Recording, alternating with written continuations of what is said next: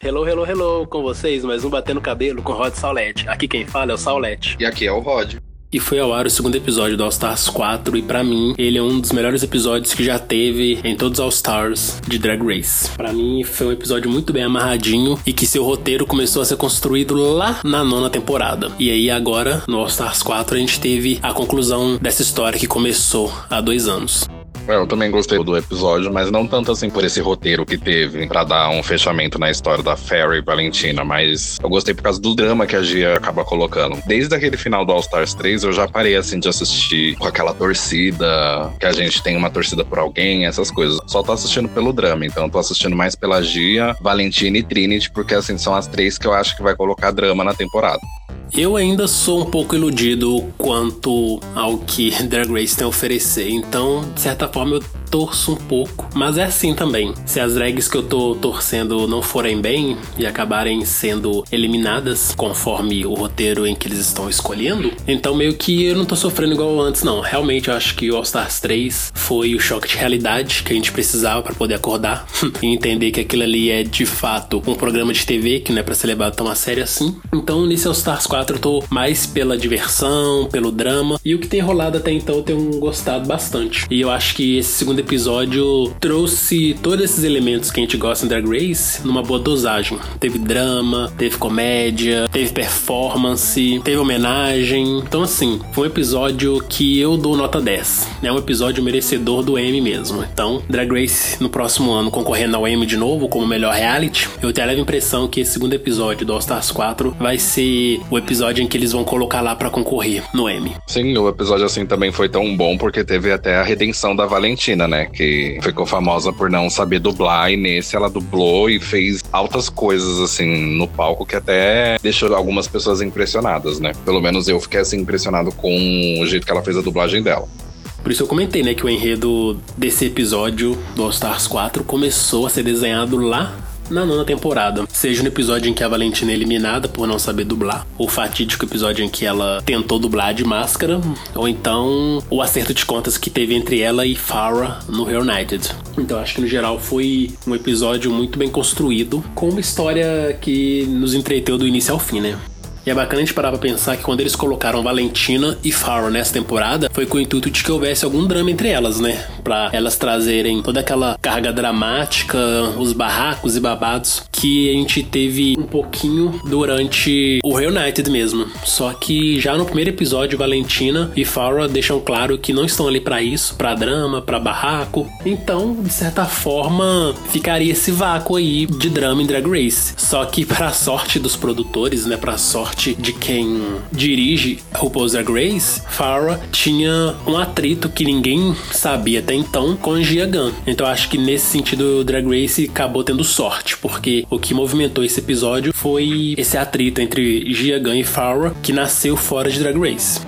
É, então, também se não tivesse a Gia na temporada, acho que ficaria meio que sem drama, porque até então ninguém saiu atacando uma outra, tá tudo aquela vibe da oitava temporada, né? Todo mundo amiga de todo mundo. Só que nesse, como tem a Gia e a Trinity também já falou, eles vão ter que dar um jeito, né, de colocar a Gia na próxima para ela sair, porque já deu delas ficarem vendo ela fazendo esse drama, jogando assuntos antigos pra cima das outras para acabar ferrando com elas.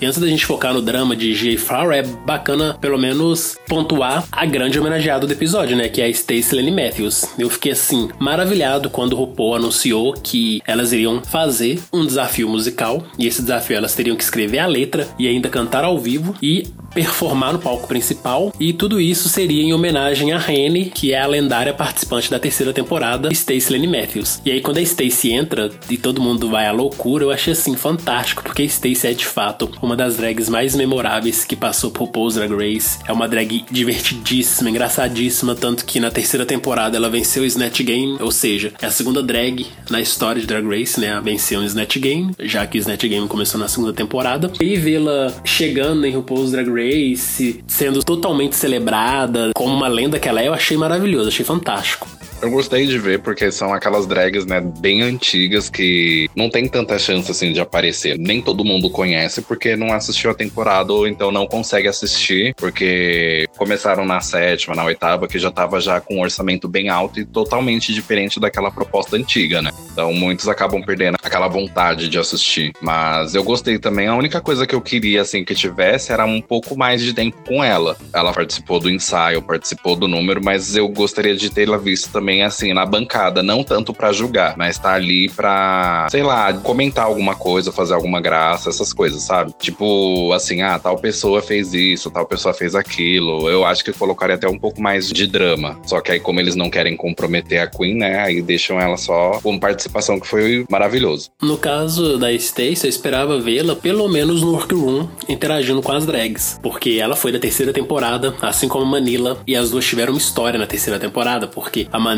era do grupo das Headers, as que se achavam demais, enquanto a Stacey era parte do restante, que essas drags que se intitularam Headers chamavam de Boogers, né? Então elas eram de grupos antagonistas e eu queria ter visto como é essa nova relação entre Manila e Stacey, porque, né? Se a gente levar em consideração que a terceira temporada foi lá em 2011, ou seja, né? Sete anos atrás, oito anos atrás. Então tem um longo período aí. E desde então elas devem ter amadurecido a relação, devem ter mudado a forma com que elas interagem mesmo entre si. Então acho que teria sido muito legal ver onde tá essa amizade das duas e como as duas interagem entre si atualmente. Mesmo porque eu até lembro de ter lido recentemente uma entrevista com a Stace, dela falando que não tem muito contato com as suas irmãs drags da terceira temporada. Aqui ela conversa com maior frequência, e ainda assim não é tanta, é a Shangela. Agora as demais todas sumiram, porque, né, elas moram em lugares diferentes dos Estados Unidos, né? Estão todas espalhadas pelos Estados Unidos, que é um país imenso, e também estão aí fazendo turnê pelo mundo, enfim. Acaba que a Stacy não tem tanto contato com as outras drags, então eu queria ver pelo menos as duas juntas, né, Stacy e Manila, porque eu acho que seria bem bacana a gente ter um gostinho da terceira temporada ali de novo, porque a terceira temporada é uma das minhas favoritas e é uma das temporadas mais incríveis que já teve em Drag Race. E aí, antes das drags, né, verem Stacy, elas haviam sido divididas em grupos. No caso, RuPaul colocou Monique e Trinity para poderem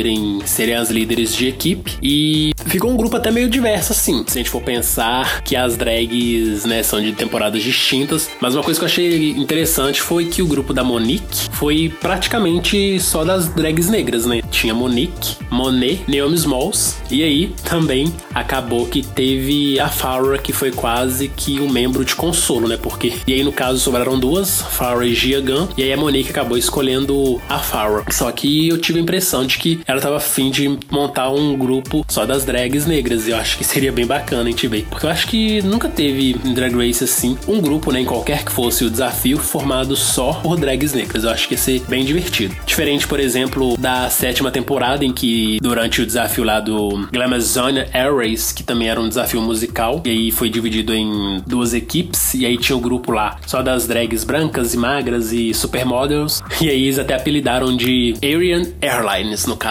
linhas aéreas arianas. eu acho que seria um contraponto bacana ver uma equipe assim, só de drags negras, mas enfim, é algo que eu pensei aqui que eu gostaria de ter visto. Mas eu acho que ficou até com uma diversidade bacana e foi interessante ver que nesse ponto, já no segundo episódio, ninguém queria trabalhar com a Gia, né? A Gia acabou entrando pro time da Trinity porque era o que tinha sobrado mesmo. Caso contrário, eu acho que se dependesse das drags, Gia trabalharia sozinha. No caso, na hora da apresentação, que teve um ensaio com elas, tudo, até que eu já não tenho mais aquela ilusão quando elas vão gravar alguma coisa com um produtor, passa que uma Queen foi super bem, passa que a outra foi mal, mas só que no final, aquela que se deu melhor na gravação acabou se ferrando e eu já não sou mais enganado desse jeito, que foi no caso com a Monique. A Monique, assim, a parte dela tá, que ela gravou tava ótima, só que o visual e a coreografia ali na hora que ela tava fazendo não, não deu muito certo, que foi igual a Giagan também. Eu achei que a Jagan teve uma parte legal, só que aquele visual que ela tava, assim, em comparação com o grupo dela, eu também não gostei muito, não. Drag Race adora brincar conosco, né, com relação ao ensaio e ao resultado final. No ensaio eles sempre mostram alguém muito bem para depois no resultado final essa pessoa acabar sendo um dos destaques negativos. E eu acho que nesse momento o foco mesmo não era nem tanto o ensaio, né? Porque esse episódio deu para ver bem que ele estava polarizado em duas pessoas, Gia Gunn e Farrah. E aí eles queriam de fato trazer esse drama com tudo pra tela, tanto que depois em conversa com seu grupo a Gia até acaba explicando um pouco mais sobre os motivos dela estar batendo de frente o tempo inteiro com Farrah. Porque, de acordo com a Gia, a Farrah estava tentando se aproximar de uma pessoa que elas conheciam em comum, só que de forma inapropriada. E aí, durante um evento que a Gia estava realizando uma boate, a Farrah apareceu bêbada e isso deixou a Gia revoltada, né, com a postura da Farrah. E as duas acabaram tendo uma discussão e tal. E desde então as duas não conversaram mais. Então, né, aí a gente já viu que tinha uma história entre a Gia e a Farrah. E como a Gia falou que a Farrah não tinha mais dado atenção para ela, não tinha dado mais ideia para ela, então a Gia meio que ia tentar resolver essa questão entre as duas ali mesmo no All Stars 4. Só que, tirando a Gia que tava querendo resolver isso, achando que ele era tipo um consultório terapêutico, as outras drags não estavam dando tipo muita moral, né? A Trinity mesmo disse que aquilo ali para ela não passava de um comportamento bobo adolescente. Tipo, gente, vamos focar no jogo e esses tretas suas vocês resolvem lá fora, aqui não é lugar para isso. É, que é uma coisa também bem chata. E a Gia não é igual aquelas drags que tem rixa com as outras e tira, assim, realmente um tempo para conversar de fato. A Gia não, ela só pensou naquilo, tipo, ah, eu já vou falar desse assunto para prejudicar mesmo, para tentar entrar na cabeça dela, pra ficar subestimando que ela não vai conseguir e ela acabar se ferrando no final. Mas só que quase por pouco a Gia também não se ferra nesse episódio, né? Deu pra ver que a Gia, ela tava ali com uma agenda, né, do que ela iria fazer fazer com relação a Farah. Depois delas terem ensaiado tudo mais, a Gia acabou questionando a Monique a respeito do desempenho da sua equipe. E a Gia tava querendo de toda forma tirar de Monique que Farah era uma drag fraca, que não conseguia fazer um bom trabalho. E a Monique acaba falando que, ok, a Farah de nós foi a que teve o desempenho mais fraco. Mas a Monique não jogou a Farah debaixo do ônibus, né? A Monique simplesmente falou a real, tipo, ah, Farah não foi a melhor, mas enfim, tamo aí em grupo e vamos apresentar nosso melhor. Só que a Gia uma desculpa para poder depois confrontar a Farry. Foi isso que ela fez, né? Chegou pra Farry e falou: Ah, Farry, fiquei sabendo que você é o elo mais fraco da sua equipe. E aí? E aí a Farah não quis dar corda pra Gia, porque sabia que a Gia tava ali só para poder irritá-la, só para poder mexer com a cabeça dela. Só que a Gia, a gente sabe que ela é uma pessoa difícil e é uma pessoa decidida, né? Se ela tá afim de fazer barraco, se ela tá afim de desafiar uma drag, ela vai desafiar, ela vai fazer barraco e não tá nem aí para as outras pessoas. E ela ficou naquela insistência, provocando a Farah o tempo inteiro. Ela até mesma disse já em entrevistas que tudo que ela falou ali, ela falou mesmo, que o pessoal tem que aprender a separar, por exemplo, a TV da pessoa verdadeira. Porque na TV ela já falou que faz essas coisas exageradas, porque se não tiver drama, se não tiver alguma coisa a mais assim para assistir, ninguém assistiria. Como eu falei no começo, só tô assistindo mesmo para ver essas coisas de drama, porque para mim assim, o melhor All Stars que teve em relação tanto do elenco quanto os episódios foi o 3 até o sétimo episódio. Só que esse também tá começando a se destacar bastante bastante por causa dessas intrigas. A Gia é uma drag, assim, barraqueira de opinião forte desde a sexta temporada. E nenhuma novidade pra gente que já acompanha a Drag Race há um tempo ver esse comportamento dela e ver ela batendo de frente com o que ela não gosta. Na sexta temporada era Gia o tempo todo implicando com Milk, até que no episódio em que a Gia cai no bora, ela é eliminada pela sua melhor amiga até então, Laganja. E na hora de sair, ela manda aquele shade para todo mundo, né? Que vocês não passam de homens usando peruca. Tipo, o tempo todo desmerecendo as outras drags e tentando sair por cima. E aí, no caso da discussão dela com a Farrah, quando ela percebeu que a Farrah não ia dar corda pra ela, na briga das duas sobre o desempenho da Farrah no ensaio, a Gia resolveu então apelar para a história das duas lá fora de Drag Race. E aí ela disse, né, que ficou chateada com o comportamento da Farrah, que a Farrah, além de ter se aproximado inapropriadamente de uma pessoa que elas tinham conhecido em comum, a Farrah ainda teve aquele comportamento inadequado na sua boate em que ela estava trabalhando, ter chegado bêbada e pagado algum vexame, possivelmente. E aí a Farrah mandou a real, que tipo, Gia, eu não lembro disso desde a época que isso aconteceu. Inclusive, isso era uma coisa só entre a gente que ninguém sabia e não tinha necessidade de você trazer isso à tona. Ou seja, deu pra perceber aí que pra Farrah, o que rolou entre ela e a Gia não era tão importante como a Gia tava fazendo parecer. E aí meio que eu também entendi um pouco o lado da Gia, saca? Porque de fato a gente não sabe o que aconteceu, a gente não tava lá. Só que quando você pensa assim, assim, no seu local de trabalho, você tendo que fazer o seu melhor, enfim, você atuando naquele espaço para poder garantir seu emprego, aí aparece alguém que você considera sua amiga, e se alguém acaba atrapalhando o seu trabalho, você fica puto com essa pessoa e você fica chateado e eventualmente você tenta resolver. Mas aí quando você quer resolver essa treta e a pessoa te ignora, então acho que é até entendível a pessoa alimentar uma raiva aí e querer resolver isso a qualquer custo na primeira oportunidade que tiver.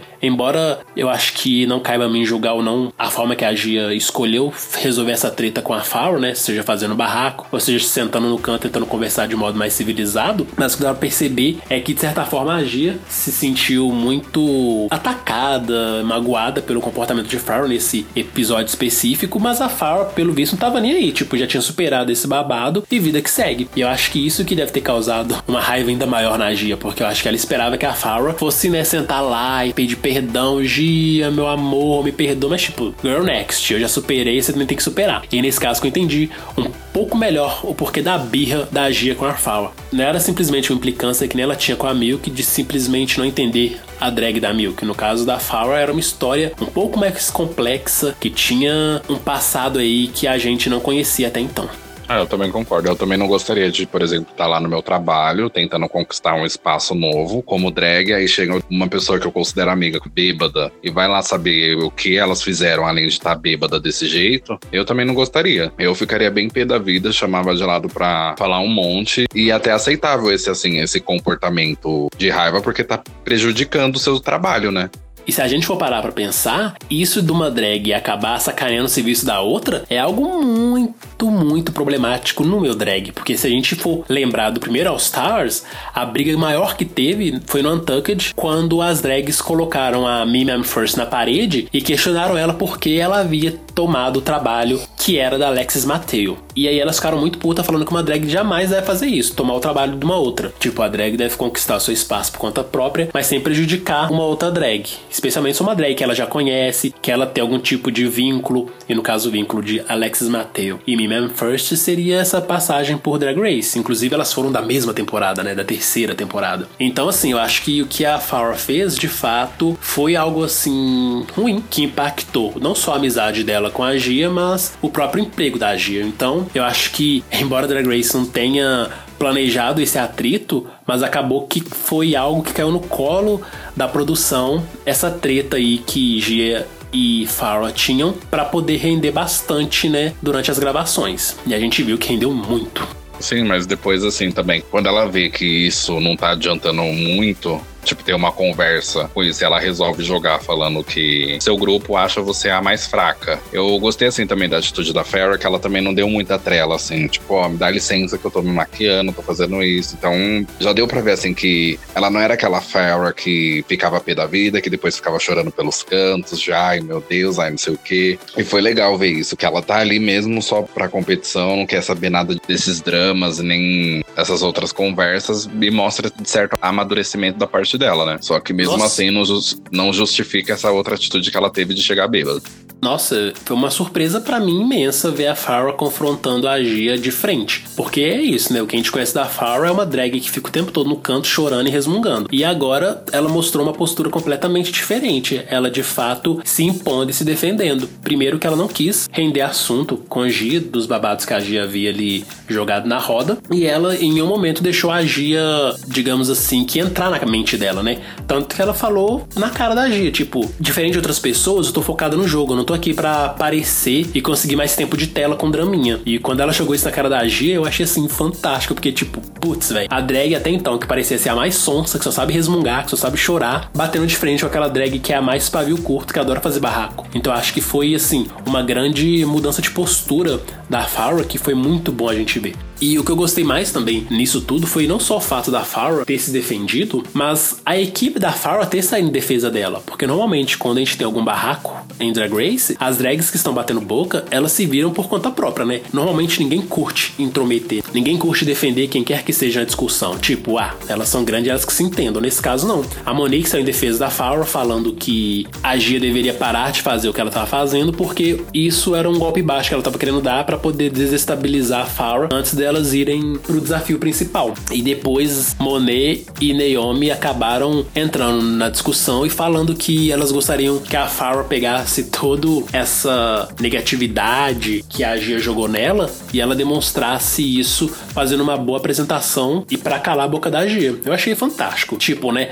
A equipe se protegendo, a equipe pensando no bem maior, que é o desafio. Porque é isso, gente. É um reality de competição que a cada semana uma drag vai sair. Então o objetivo aí é você dar o seu melhor na competição, né? Ficar nessas guerrinhas e tal. Porque por mais que isso seja ótimo para nós que estamos assistindo, as drags também tem que pensar nelas, né? Porque se elas não entregarem um bom jogo, elas vão sair, vão ficar aí sem os 100 mil dólares, vão ficar aí sem a coroa e não vão entrar no Hall da Fama de Drag Race. Então, assim, enfim, eu acho que foi uma postura bem bacana do time da Farah defendê-la da forma que elas defenderam.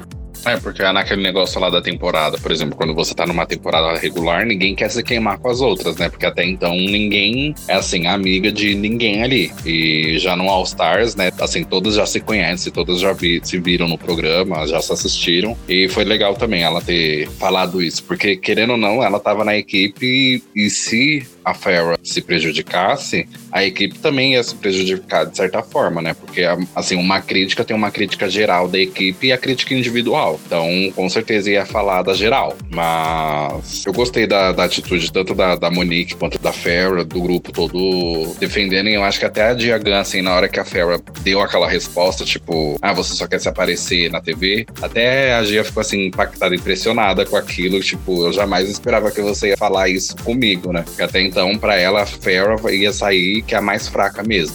Para quem tá acostumado a fazer bullying, né, a assediar os outros, como a Gia faz, e como a gente já viu até na sexta temporada e agora no All Stars 4, normalmente quem tá acostumado a ter esse tipo de comportamento não espera que a pessoa que tem a aparência mais fraca, mais frágil, vá revidar esses ataques. Então quando a Farah revida e mantém a sua postura, né? Porque em outros momentos a gente sempre via a Farah chorando, qualquer coisinha tava chorando. Mas nessa discussão específica, ela manteve sua postura, manteve a cabeça erguida e sequer demonstrou qualquer tipo de comportamento manhoso, isso acaba também afetando diretamente essa pessoa agressiva que tá ali te atacando. Então acho que foi bom pra Gia também acordar pra vida, entender que, embora ela seja essa pessoa que gosta de desafiar os outros e bater de frente, nem sempre ela vai sair por cima. E nesse caso ela não saiu mesmo. Tanto que depois todo mundo começou a gritar com ela e tal, gritar assim no sentido de mandar ela para aquela chatice, ela sossegou e aí foi pro canto dela. E o pior, né? Porque ela ainda veio com o discursinho de: Ah, mas eu tô aqui para conversar com você porque talvez seja o último dia de uma de nós duas aqui. E aí todo mundo gritou, tipo, ah, já corta pra vida, né? Você tá aí atacando ela porque quer, agora vem com esse discursinho bobo, você não engana ninguém, não. Mas parece que a Gia, de certa forma, foi evidente, né? Porque o que veio depois, de fato, provou que realmente alguma das duas ia sair. E de fato, quem saiu foi a Chorona, né? Quando a gente para pra ver as apresentações, eu acho que eu nunca vi uma apresentação em Drag Race em que a maioria das drags estavam em tão boa sintonia e todas mantendo uma qualidade alta de apresentação. E aí, eu acho que os dois times se destacaram bem, embora eu tenha achado que o primeiro que se apresentou, né, que era o time da Trinity, tenha feito uma apresentação mais bacana quando a gente olha o contexto assim, mas eu acho que as duas equipes foram bem. Só que de fato, a que mais se destacou negativamente foi a Farrah, coitada, porque ela parecia mesmo uma gringa sambando, né? Igual a Michelle Visage falou, nunca vi uma dança mais branca que a sua, né? Tipo essas garotas brancas ricas que querem dançar funk, né? Que tipo não tem nada a ver. Então acho que no caso da Farrah foi bem isso, todo mundo lá mantendo uma qualidade alta de apresentação e quem é que vai pior a Farrah, coitada. Então, de certa forma, a Gia tava com razão quando disse que queria conversar com a Farrah naquele momento, porque uma das duas ia acabar saindo. O modo de coreografia e dança que a Farrah queria era só aquela de ficar jogando o cabelo para um lado, para o outro. Não tem aquela coisa que a, o grupo dela queria, que era tipo mexer o corpo, andar de um lado para o outro. E ela ficou só tipo parada, jogando o cabelo para um lado, para o outro, cantando a música dela, tipo e pronto. A Monique não, a Monique ela ficou lá se jogando de um lado pro outro, fazendo a coreografia, cantando, mas só que o que foi assim ruim foi o modo que ela se vestiu e também até tentou tirar aquela roupa lá que a Michelle falou que ela meio que tipo ficou meio que presa, né? Uma coisa que é engraçada da Monique é que desde a décima temporada, quando ela tá num desafio em grupo, dá pra perceber essa característica de liderança dela, né? Na décima temporada a gente vê ela em alguns desafios jurando que era diretora, né, da gravação. E era divertidíssimo ver a Monique dirigindo a galera, falando para fazer isso, para não fazer aquilo. E isso foi o que rolou nesse desafio, né? Porque a gente viu ela falando para as drags fazerem X e Y o tempo inteiro, ainda mais porque ela era líder do grupo, então meio que ela tinha esse poder ali.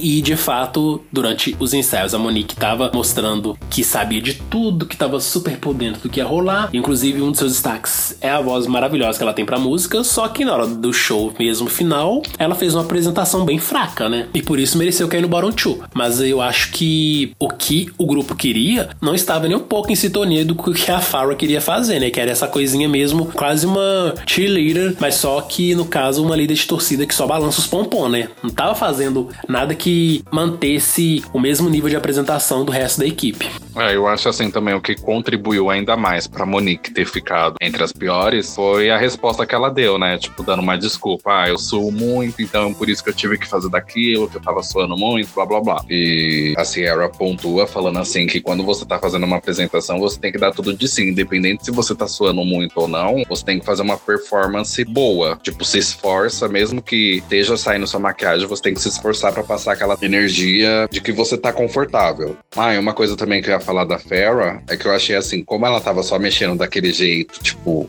bem garotinha, sabe? Eu achei ela muito parecida a Blair St. Clair. Lembrou muito dela, pelo menos na apresentação, né? Nascendo dos garotos inocentes que nem sabem o que estão fazendo ali, né? É, bem isso mesmo.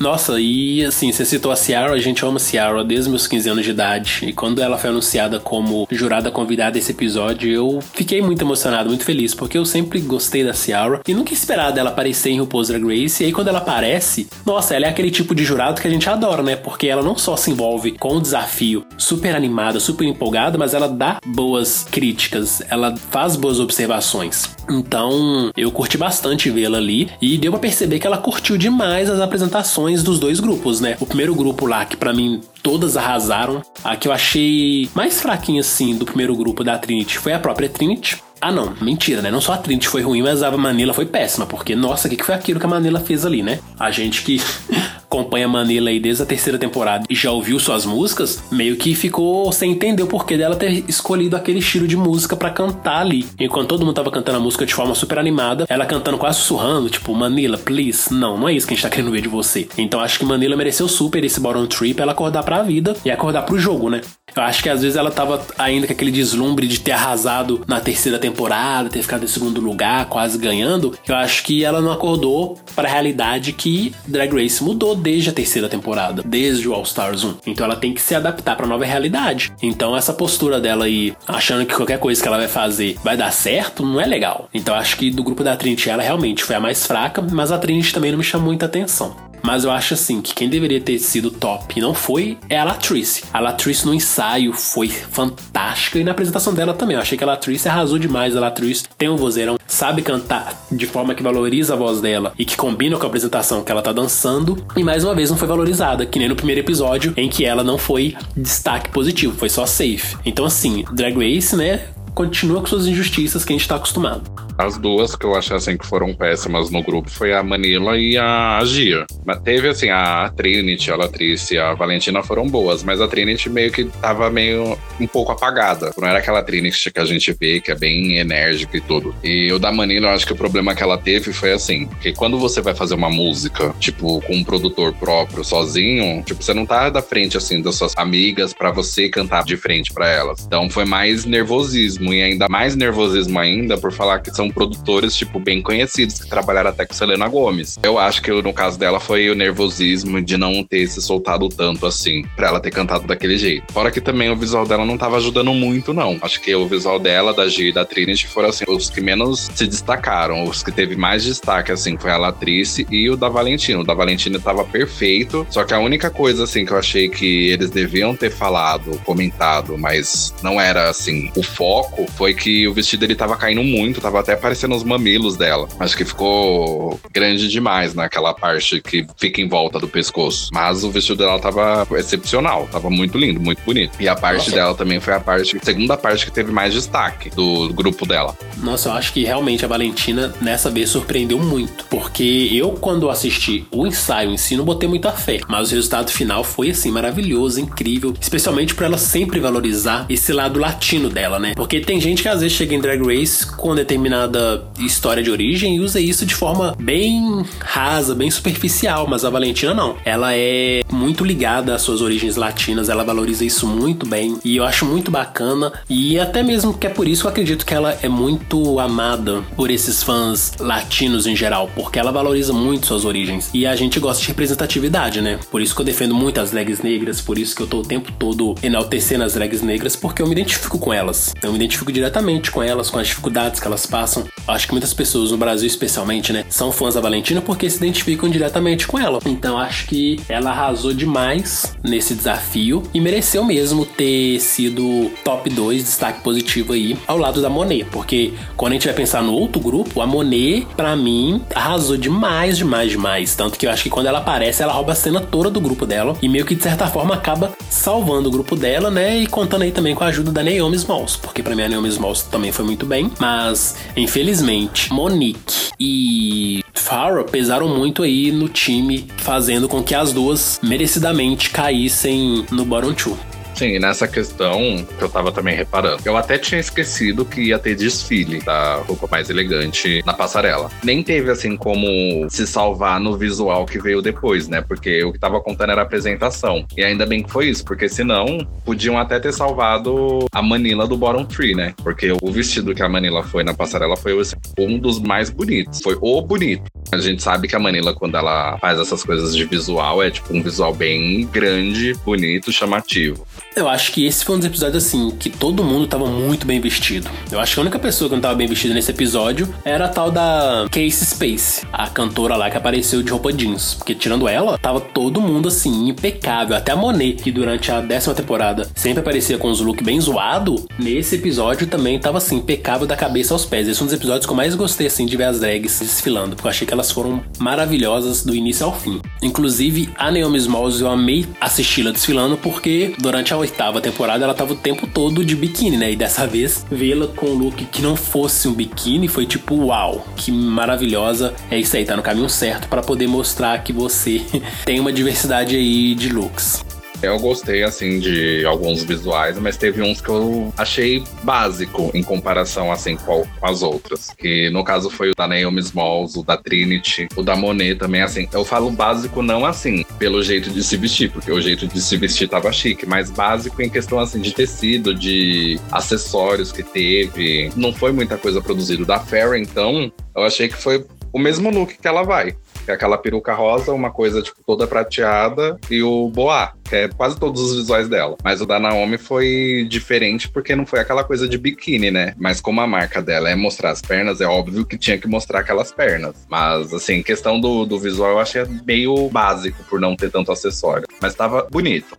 Aí depois que as drags desfilaram e tudo mais, receberam os elogios e críticas dos jurados, o RuPaul anuncia né, quem é top 2, Valentina e Monet, e depois fala do Baron Chu, Monique e Farrah, e aí elas vão deliberar. E na hora que elas estão deliberando, tipo, eu fico sempre de cara com a Valentina, né? Como que ela é megalomaníaca, né? Tipo, como que para ela o mundo gira em torno dela. Porque a hora que elas estão deliberando é meio que o momento das drags que estão no Baron Chu convencerem o top 2 a escolher uma delas para ficar. E a Valentina tá tipo lá, nossa, esse é o momento de eu me provar, porque eu fui mal na nona temporada, que eu fui muito péssima no lip sync, então agora é o momento de eu provar que eu sou boa. E tipo, ok, Valentina, sabe disso, mas sei lá, né?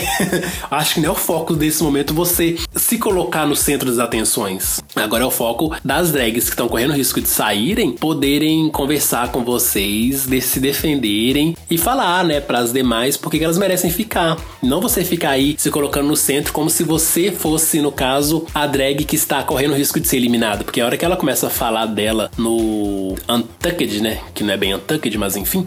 A hora que ela começa a falar de si nesse momento, eu fiquei tipo, Valentina, calm down, Beyoncé. Tipo, você não é o centro agora, não. Só que parece que, igual a gente falou, né? Que o roteiro foi tão bem construído desde a nona temporada que nesse momento, quem mais aparece mesmo é a Valentina, né? Mostra ela conversando com as outras drags e tudo mais, mas é ela que mais aparece. Nem parece que ela vai disputar o lip sync com a Monet, porque eles colocam a Monet tão pra escanteio que dá a entender que a Valentina já venceu o lip sync, né? Voltando só um pouco da, da Valentina, eu achei que foi válido ela ter comentado do jeito que ela comentou. Tipo, ah, eu sou bem emotiva, tudo, mas é assim, é a personagem que ela tá construindo nesse All Stars. Sempre que passa assim as filmagens dela entrando na workroom, ela tem que fazer alguma coisa, tipo, ela tem que chamar atenção.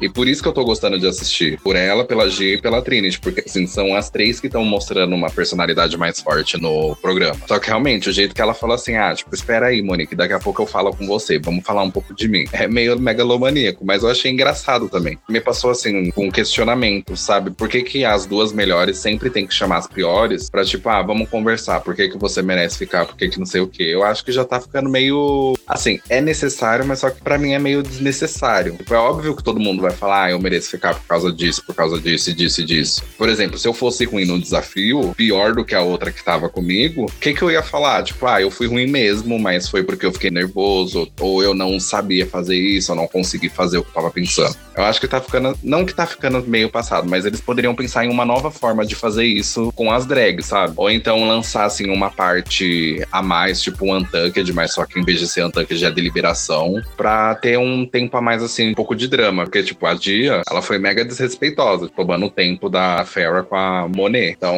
se tivesse mais esse tipo de drama, seria legal colocar num conteúdo à parte, tipo, num bônus, sabe? Mas é que Drag Race tem algumas regrinhas que eu acho muito bacana dessas regrinhas, que não são regras impostas pela produção, são coisas que as próprias drags acabam criando dentro do programa, né? Quando a gente pega a origem do programa, por exemplo, lá nas primeiras temporadas, a primeira temporada mesmo, né, onde tudo começou, as drags não deixavam nenhuma mensagem no espelho. Isso começou na segunda temporada, quando a Shandy ela deixa uma mensagem no espelho após ser eliminada. Daí então, toda drag, quando é eliminada, deixa uma mensagem no espelho. Isso aí das drags top 2 conversarem com as drags do bottom 2 é algo que começou no segundo All Stars, mesmo porque também as regras haviam mudado, enfim. Mas e aí, nessa época, elas haviam combinado, né? Que tipo, ah, vamos eliminar as drags que mais forem criticadas pelos jurados. Acabou que isso não vingou. Mas assim, eu acho que esse bate-papo entre o top 2 e o bottom 2 é algo que as drags acabaram criando dentro do programa e que é algo que vingou, né? E elas têm feito isso. Às vezes eu acho mesmo que não tem necessidade de conversar o tempo todo. É tipo a Kennedy no All Stars 3. Ela não tava afim de conversar com ninguém porque ela já tinha tomado a decisão na cabeça dela. A gente já sabia quem que ela iria eliminar, né? Tipo, ela tava puta com a Milk, então ela ia eliminar a Milk independente dela vencer ou não. Acho que mesmo se ela tivesse perdido aquele lip sync, ela ia pegar o batom e esfregar ela na cara. Não, vai eliminar a Milk mesmo não vencendo. Mas enfim, eu acho que são algumas regras que eles criaram e as drags, eu acho que às vezes, até mesmo sem pensar, acabam seguindo essas regras, sabe? Mas a prova disso é o que eu acabei de comentar. Kennedy, na terceira temporada do All Stars, não queria conversar com ninguém porque ela já tinha tomado a decisão dela. Eu acho que às vezes o interessante é isso mesmo, sabe? Às vezes a drag não precisa conversar, velho. Porque se a gente for reparar, as drags são super ali, batendo papo com uma drag e com outra. Eu mereço ficar por isso, por isso. Aí outra ele fala, ah, eu também acredito, você merece ficar por isso, por isso. Só que aí chega na hora da decisão, a drag escolheu exatamente aquela que ela tava ali, tipo, babando ovo, saca? Então assim, acaba que essa conversinha que elas têm é mais pra poder encher linguiça na edição final, porque a gente sabe que a drag, a partir do momento que a RuPaul fala que ela é top 2 vai dublar, ela já decidiu quem que ela vai eliminar. Eu também acho, é mais mesmo assim pra encher tempo no programa. Porque às vezes no Untucked, igual a gente vê, no Untucked das temporadas regulares, nem é tão bom porque assim, não teve tanto assunto, só teve mais umas conversas ou outras. Esse tipo eu acho que pode ser mais por causa disso, né? Pra colocar um tempo a mais. Porque eu acho que poderia ser feito daquele jeito que elas tinham comentado na segunda temporada. Ah, tal drag foi criticada por isso, por isso, por isso. Então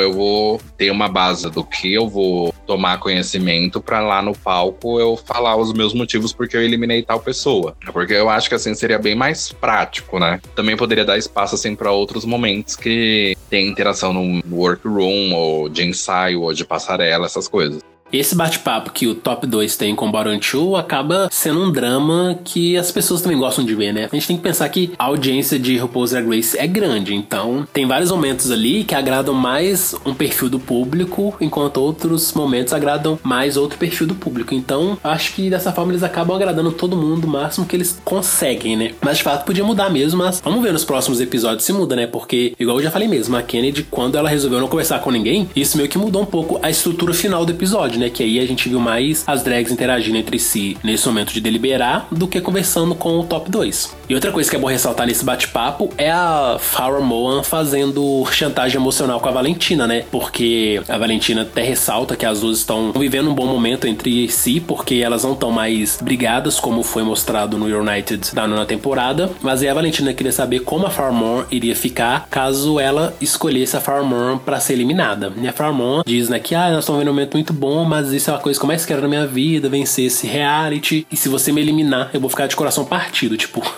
fazendo uma chantagem emocional pesadíssima com a Valentina, né? Aí nessa hora eu fiquei tipo, Farrah, please, né, gata? Você tá numa competição, tipo, ninguém tem que te favorecer. Só porque você agora resolveu voltar a ser amiguinha da outra, não. A, tipo, a pessoa decide que ela bem entender e aí as consequências vocês arcam depois. Mas agora, apelar para esse tipo de chantagem, só que, né, é uma competição e cada um apela para aquilo que acha melhor. É, eu também achei bem chantagem emocional, mas ela já deixou assim, tipo, ah, eu vou ficar de coração partido, mas a gente não vai parar de se falar por causa disso, né? Mas ela tentou fazer o jogo que ela achou que ia dar certo, né? Mas eu jurava, assim, que a Valentina não ia eliminar ela. Para mim, tava meio que assim, mas aí se você levando em consideração o episódio inteiro e colocar no peso, tipo, ah, ela já foi, já uma vez pras piores, tá de novo, aí você já conecta as coisas, né? Que foi no caso você no Twitter, falando que já tava roteirizado, você já sabia o final como que seria. Sim, porque Drag Race acaba tendo algumas coisas muito gritantes, né? Eu acho que essa situação da Farah com a Valentina era algo que eles iriam tentar resolver de alguma forma nesse All Stars. Né? À toa que eles chamaram as duas para participar do All Stars. Chamaram as duas com certeza foi para ter esse drama. Sempre que All Stars vem, eles chamam duas drags que tiveram algum tipo de atrito no passado para elas ou reviverem esse atrito, que eu acho que é a intenção deles, ou elas se acertarem. No All Stars 2 eles trouxeram a Coco Montrese e a Alyssa Edwards. Só que as duas já estavam, tipo, super de boa, até mesmo no final da quinta temporada. Então meio que foi burrice da produção, né? Mas enfim, talvez eles acreditaram que ia ter um drama bom aí. Aí por fim, no All Stars 3, eles trouxeram de volta a Titi Devane e a Queen que ela eliminou, que é a Thor de Thor. E, de certa forma, a Thor de Thor sempre amarga, acabou tentando bater de frente ali com ela e com outras drags, mas não foi uma coisa que não vingou. E nesse caso, no All Stars 4 foi a mesma coisa, né? Trouxeram aí de volta Farmoa e Valentina, só que as duas não fizeram os barracos barracos em que eles esperavam. Mas, mesmo as duas não fazendo o barraco que eles esperavam, o roteiro estava escrito aí. Então, de certa forma, eles meio que obrigaram a Valentina a tomar uma decisão, né? Será que essa amizade é tão forte assim mesmo? Será que essa amizade vai resistir a um bottom two? E acabou que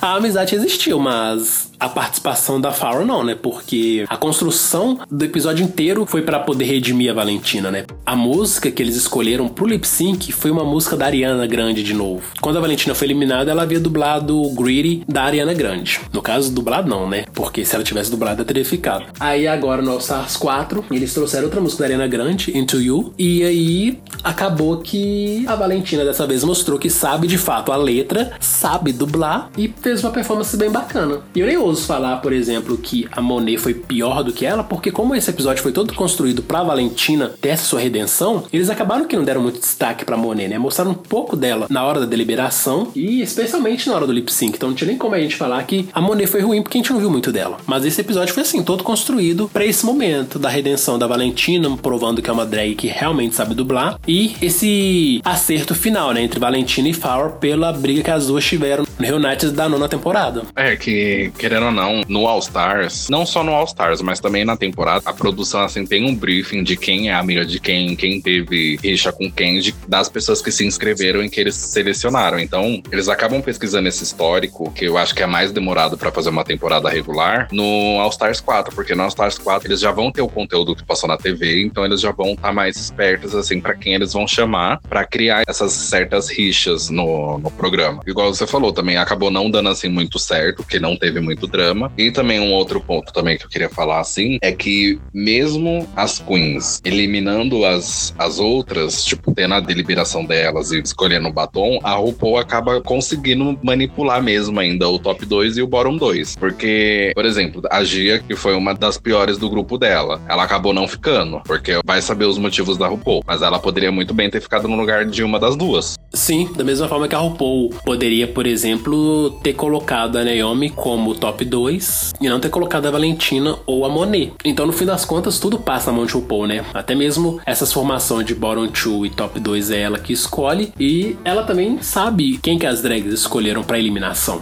Por exemplo, se a Valentina não tivesse escolhido a Farrah, mas a Monet sim, quem sabe a RuPaul não daria, por exemplo, a vitória para Monet para ver esse drama tipo Valentina revoltadíssima porque sua grande amiga foi eliminada pela outra, aí a Valentina ia ficar aquele remorso tipo, ah, eu devia ter vencido o lip sync, porque se eu tivesse vencido eu teria salvado minha amiga. Então assim, eles sabem muito bem o que, que eles estão tramando ali para trazer drama. Eu acho que se tivesse sido um cenário desse tipo, da Valentina não escolhendo a Farrah, mas a Monet vencendo e escolhendo a Farrah para ser eliminada, com certeza isso traria algum tipo de repercussão nos episódios seguintes e poderia trazer um novo drama aí, né? A amiga revoltada por ter tido a sua amiga eliminada. Então, assim, é muito bacana a forma com que a produção de Drag Race manipula ali as coisas para acontecerem de modo que a gente tenha drama e tenha um bom entretenimento, né? Porque no fim do episódio a gente tá como? Super feliz, super sorridente, tipo, véi. É por isso que eu vejo esse programa, porque esse programa é muito bem amarrado, é muito fantástico. Ah, um outro ponto só que eu queria ressaltar é de certa forma, eu acho desrespeitoso. Por exemplo, você tem duas convidadas que são cantoras e você coloca uma música de uma outra cantora totalmente diferente para as drags dublarem. Tudo bem, se eu fosse artista, eu não reclamaria lá na hora, não reclamaria assim no Twitter publicamente. Mas eu ficaria, tipo, imaginando, nossa, me convidaram aqui, poderiam até ter colocado uma música minha, pedido uma música minha para colocar. Então a única coisa assim que eu achei chata mesmo foi não terem usado uma música da Ciara, que, tipo, é mais conhecida que a Case, que é uma cantora country. Sim. Eu acho que poderia ter colocado uma das duas, né? Mas enfim. A Case, coitadinha, tava pra mim super avulsa ali. Tipo assim, uma mulher linda, maravilhosa, mas super boiando, né, naquela bancada ali. Ninguém tava, tipo, dando muita moral para ela. A Ciara, pra mim, que roubou todo o brilho, assim, dessa bancada. De fato, achei que foi um grande desperdício deles não terem colocado uma música, algum dos hinos clássicos aí da Ciara para as drags dublarem. Ainda mais quando a gente pega, assim, pra ver a interação das drags com Ciara, várias delas falando que amam Ciara, saca? Tipo, Naomi revelou pra Ciara que na adolescência ficava pegando as músicas da Ciara e escrevendo na parede do seu quarto. A Monet, depois do lip sync, falou que ama Ciara. Então, assim, as drags veneram Ciara, Ciara tá ali na frente delas. Elas poderiam muito bem ter feito um lip sync de uma música da Ciara, né? Só que aí o que, que acontece? Eles preferem valorizar o roteiro e a própria mitologia de RuPaul's Drag Race, que eu acho que é válido demais. E aí fazem isso, colocam uma música da Ariana pra Valentina ser de mim. E aí a gente ia acabar tendo um dos melhores momentos, assim, da história de RuPaul's Drag Race. Porque eu acho que quando a gente acompanha uma série desde o início e vê a forma que ela evolui com o passar do tempo e a forma com que eles conseguem conectar algo que aconteceu há dois anos com algo mais recente, eu acho assim que é fantástico. Então, eu acho que independente desse deslize de não terem colocado uma música de uma dessas cantoras que estavam ali na bancada, eu acho que no geral o saldo foi mais que positivo.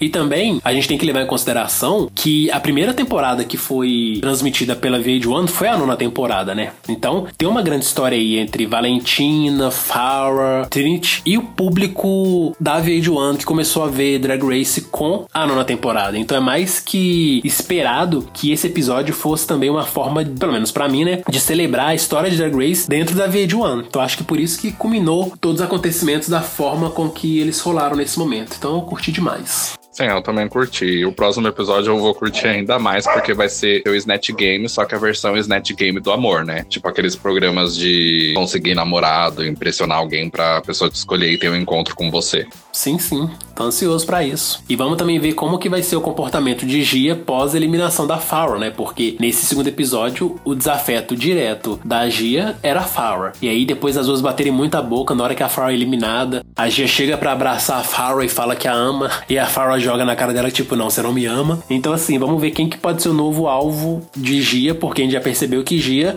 só age ali à base do ódio, né? Tipo, se eu tiver alguém para atacar, eu tô focado no jogo. Se eu não tiver ninguém para atacar, eu me perco. Então vamos ver se nesse episódio do Snatch Game do amor, se o amor vai prevalecer ou se a Gia vai deixar o ódio falar mais alto no seu coraçãozinho.